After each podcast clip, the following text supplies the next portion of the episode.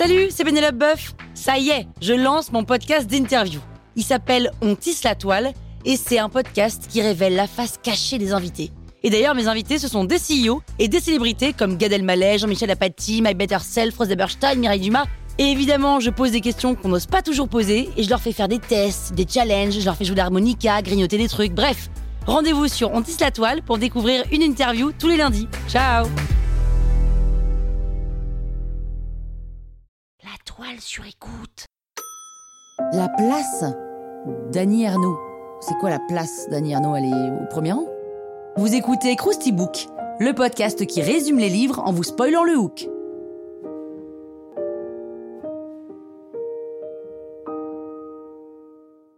Allez, je vous rafraîchis la mémoire La place est un livre de l'écrivaine française Annie Ernaux, publié en 1983, l'année de ma naissance, mais tout le monde s'en fout. Et pour ce roman autobiographique, elle obtient le prix Renaudot en 1984. Ce qui ressort de ce roman, c'est le style complètement neutre de l'autrice, qui cherche à fuir le pathos. C'est entre le documentaire et la littérature, c'est un peu unique, c'est Annie Ernaux, quoi.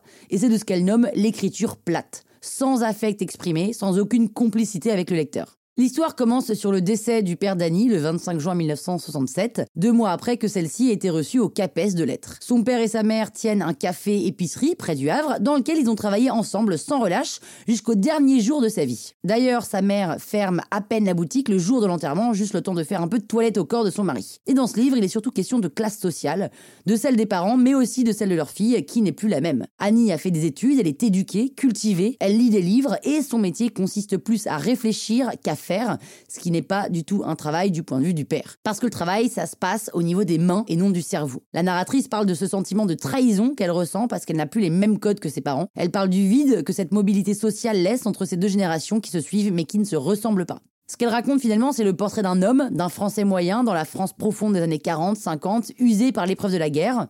Un homme qui a peur d'être trahi par ses manières paysannes auprès de ses nouveaux clients d'un milieu social plus élevé que le sien, mais qui a aussi peur de trahir ses clients plus modestes, auxquels il s'identifie, parce que sa fille passe son temps à étudier pour devenir professeur.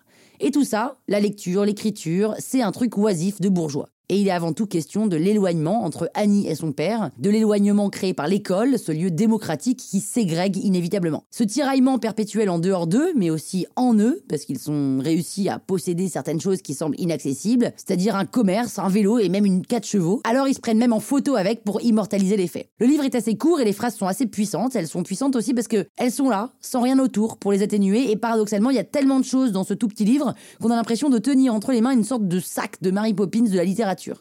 Annie Ernaux, elle retranscrit des phrases entendues, des bribes du quotidien, mais aussi tous les silences et les non-dits. Parce que c'est aussi une classe sociale maladroite avec les sentiments. Elle dit de sa mère qu'elle a toujours eu honte de l'amour, ils n'avaient pas de caresses ni de gestes tendres l'un pour l'autre.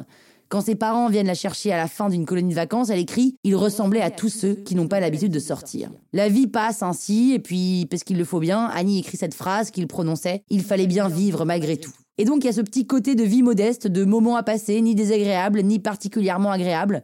Le livre se termine comme il a commencé, avec la mort du père après sa longue agonie, et l'analyse de cette relation qui n'aura pas plus permis de comprendre ce qui s'est joué entre un père et une fille que la vie a mis dans une famille, mais qu'une société a séparé. Euh, cette phrase elle est un peu longue, mais c'est pas grave, on la garde. Bah voilà, maintenant vous pouvez faire croire que vous avez lu le bouquin. Croustille, hein? La toile sur écoute. Mom deserves the best, and there's no better place to shop for Mother's Day than Whole Foods Market. They're your destination for unbeatable savings, from premium gifts to show-stopping flowers and irresistible desserts. Start by saving 33% with Prime on all body care and candles. Then get a 15-stem bunch of tulips for just $9.99 each with Prime. Round out Mom's menu with festive rosé, irresistible berry chantilly cake, and more special treats. Come celebrate Mother's Day at Whole Foods Market.